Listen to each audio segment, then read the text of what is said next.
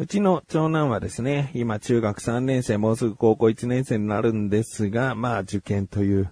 ものがありまして、神奈川県はですね、2月の14日、公立高校入試があったんですよ。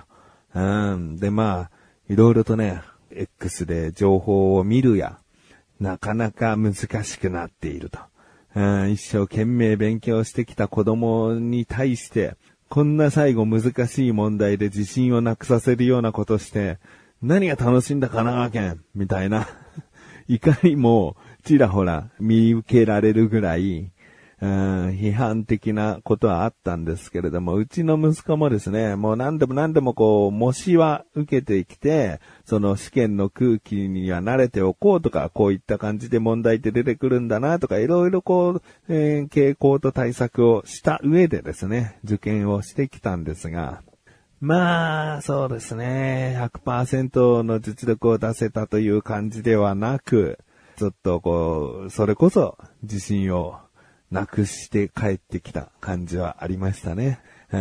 で、まあ、それでもね、倍率とか、自己採点した上での点数、そして内申点と、えー、彼が中学生でやってきたことを踏まえて、まあいろいろと大丈夫だろうという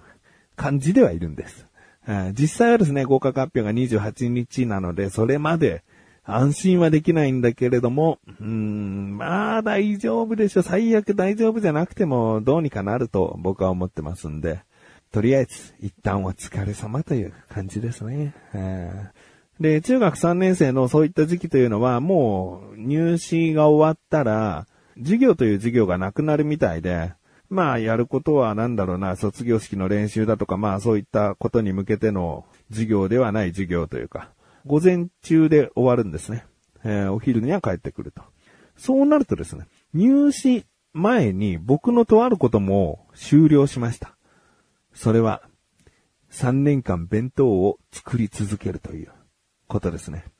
えー、厳密に言うと、うちの弁当のシステムは、えー、週5回がだいたい弁当がある日だとして、えー、月火水木金ですね。で、そのうちの1日は神さんが作ります。残りの4日間が僕は作ります。そういった弁当作り配分になっているんです。あの、神さんは、あの、働いているんで、そういうことですよ。家事が、やりたくないから、押し付けられてる、とか、そういうことじゃないですよ。ねえー、まあ僕も料理が好きなんでね。えー、なので、まあ弁当を週4日間作ってきました。毎回ですね、作った弁当は写真を撮って記録を残しておこうと思ってたんですけど、250個以降のどこかでですね、スマホのこの SD カードのデータがぶっ壊れてしまったので、それまでの弁当の記録がなくなってしまった。だから何個作ったのかなとか、こういう流れで弁当が変わってきたなとか、なんかそういうのも振り返れなくなっちゃって。で、そこから70個ぐらい作っったんですよ、弁当。で、データ消えて新しい SD カードにして70個ぐらいは作ったんで、だいたい350ぐらいでした。でしたっていうのは、これから弁当作りがあるかもしれないという、えー、方への、えー、お話。中学3年生で弁当を作らなきゃいけない数はですね、意外と350前後なんです。1年間で350だったらもうほぼ毎日なんだけど、そうではなく、まあ夏休みとかね、午前授業とかね、えー、弁当いらないよっていう日があったりなんかするとなんだかんだで3年間が約1年間分の数の弁当で済むと。いう感じになりました。まあ、あとは入っている部活によるかと思います。土日も毎日部活で、えー、もう絶対にお弁当が必要とかね。そういうご家庭の場合は全然お弁当の数変わってくると思うんですけど、うちの場合はですね、えー、350前後で、なんとか終わりましたね。えー、でも、高校に行ったら、神奈川県の公立の高校っていうのはほとんど食堂とかがないので、まあ、購買部、パンとか買ったりとかそういう場所はあるんだけど、食堂ないんで、お昼どうすんだっていうところはあるんです。だから、ああ、弁当作り終わったじゃなくて、実は高1から高2ってずっとまだ3年間以上続けていく可能性はあるんだけど、まだわからないんで、そこはね、もう作らなきゃいけないのであれば作るし、えー、作らなくていいよ、みたいな。うん、お昼をこうしていくから、みたいな。息子から何かこう提案があったら、ああ、じゃあそうするみたいな。もう、大体子供の好きなようにさせちゃってるんですね、お昼っていうのはね。えー、というのも中学3年間弁当作りをしてたって言うけど、え、給食ないのって思われた方いますよね。横浜市って給食がないんですよ。うん。で、代わりにあるのが浜弁という、まあ、過去にもうこの番組でも浜弁の話したんですけども、その注文を受けて弁当を学校に届けるというシステムはあるんです。だから、いや弁当作りなんかやってられないよっていう親御さんがいた場合は、浜弁に注文するだけで、まあ、一つの弁当、300円から500円ぐらいの、その、弁当があって、それを注文するとお昼に子供たちは浜弁の人は取りに来て、みたいな感じかな。うん。で、えー、浜弁を自分の机に置いて食べるという。そういうことがあるんで、全然その、まあ、給食ぐらいのクオリティで栄養も考えられてて、あったかい汁物もついてて、いいものかなと思ってたんだけど、息子が絶対嫌だと。なんかちょっとどっかで見たし、どっかで食べたんだけど、あんまり好きじゃないから、家の弁当がいいっつって。家の弁当がいいって。家の弁当がいいって言うんだったらもう作るっきゃないよね。親としたらね。なので、まあ、3年間作ってきたんですよ。ところがですね、次男がいるんですけども、小学校5年生なんですね。で、今年小学校6年生になって、来年中学1年生になる。で、中学2年生から、令和8年かな？令和8年からですね、横浜市は、その、浜弁を統一化すると。給食ということじゃないんだけども、中学生はみんな浜弁にしましょう、みたいな。もう、強制浜弁になるっぽいんですね。まだわかんないですね。でも、まあそういう流れがあるみたいで。そうなると次男が中学生に入った時、1年間はまた弁当作りがあるんだけど、浜弁に切り替わる。もう前世と切り替わるから、中2中3と弁当作りはしなくて済むようになるかもしれないと。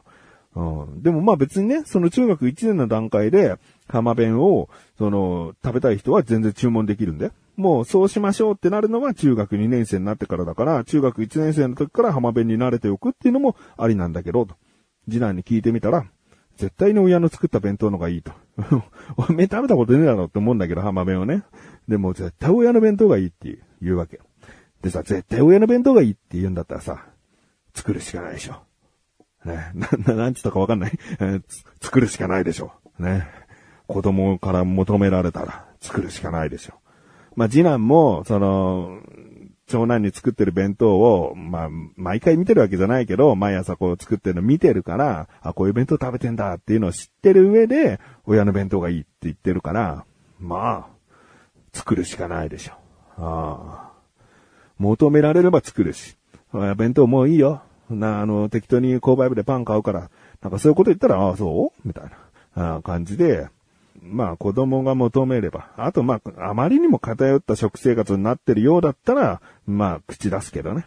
うん、もうダメダメダメっつって、ね。ちゃんとこういうの食べてっつって弁当も出せる強制弁当があるかもしれないし。うん、そこはね、どういう風な生活スタイルになるか、まあそこに合わせていければいいなと思っている自分がお送りします。菊池のなだらか向上心。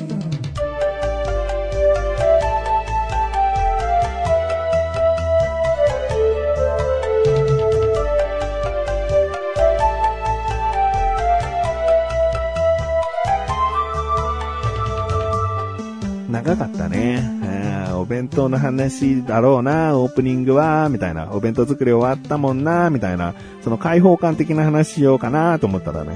長くなっちゃったね。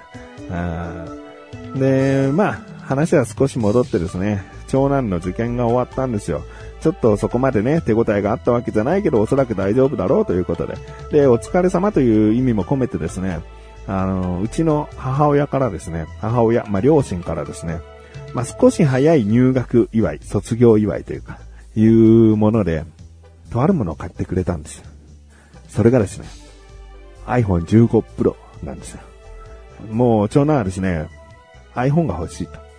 言っていて、で、その iPhone の用途、僕は知っているんですが、まあこれ聞いてらっしゃる方にも、もうなるべく早めに、えー、落ち着いたらというか、整ったらというか、この番組を聞いてる方だけには、お伝えしていきたいなと思っているんですけれども、まあ、長男が高校生になったらやりたいことっていうのがいくつかあるわけですよ。まあ今全然言える中で一つやりたいことはアルバイトがしたい。好きなカフェがあってそこで働きたいっていう、う夢の一つ、やりたいことの一つがあったり、まあ部活やりたいとかえ、また演劇部に入りたいみたいで、そういったこともやりたい。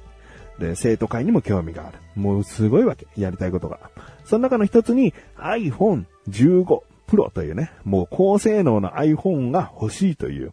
ことを言っていて、で、本人がやりたいことのためには必要なものなわけ。だから、スマホは持ってるけど、あくまでも、その、ツールとしてですね、シムフリーの状態の iPhone が欲しいってことなんで、それをうちの両親が買ってくれて。あありがたいね。で、うちの親からもですね、その iPhone にまつわる他の備品ですね。まあ、数万するんですけれども、もういくつもあって、何個か必要なものっていうのがあって、それらの備品を、まあ、うちの、っていうか、まあ僕と神さんから、えー、一旦受験お疲れさん。ね、入学以来もちょっとこ、込みにさせて、みたいな感じで、じゃあもう先にこれあげるよ、プレゼントだよ、みたいな感じで、一気にですね、長男の周りに欲しいものが集まりきったわけ。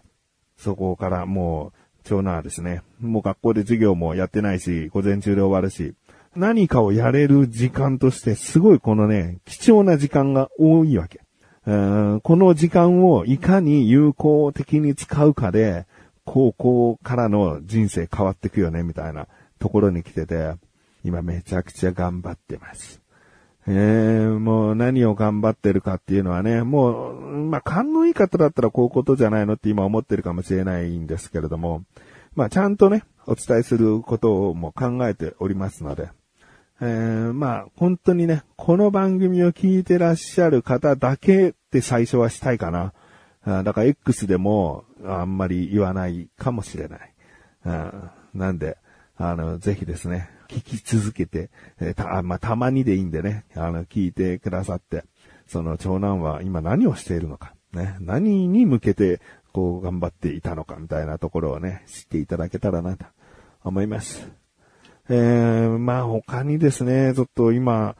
どうなんか12月の師走なんていうよりも僕今すごい忙しいんですけど。うん、なんか仕事が、自分のね、やってる仕事がめちゃくちゃ忙しいわけじゃなくて、その仕事に関して言えば、むしろ返事待ちで何もできないじゃんみたいな、変な中途半端な時間とかができちゃうせいで、他のことがやれちゃうわけね。で、その他のことを入れるとさ、意外と人間のキャパってもう狭いからさ、その、自分のやってる仕事一本だけで何かやらなきゃいけないっていうのはいっぱい詰め込めるけどさ、別ジャンルのなんか色々なところが頭に入ってると、結構わたわたしちゃうね。わたわた。うん、あたふたしちゃうね。うん、もう、あれもやんなきゃこれもやんなきゃみたいな。うん、あとなんかもう健康診断そろそろちゃんと受けなきゃみたいなこととかさ、まあね、そんなの別にどうでもいい、どうでもいいわけじゃないけど、大したことないじゃんって思うかもしれないけど、あ、でも電話して、みたいな。うん、で、予約しなきゃな、とか、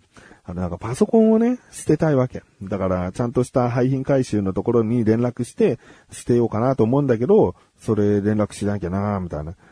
あまあ、いろいろとこう、ああ、やることあるな、みたいな。まあね、あの、今、いい時期だね。うんウキウキしてる、ワクワクしてる、なんかいろんなことが起こりそうで。うん、忙しいんだけども、あの、楽しみな、えー、一年になりそうな気がしてます。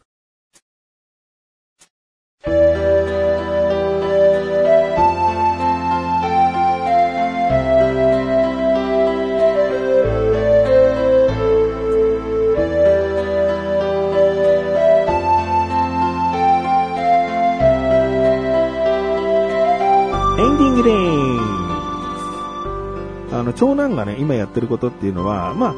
今現在で言えば僕はそんなに、あの、手を加えたり手伝っているということではないんだけども、もうがっつり会議とか話し合いして、もう緻密に計画を練って進めていってるんですね。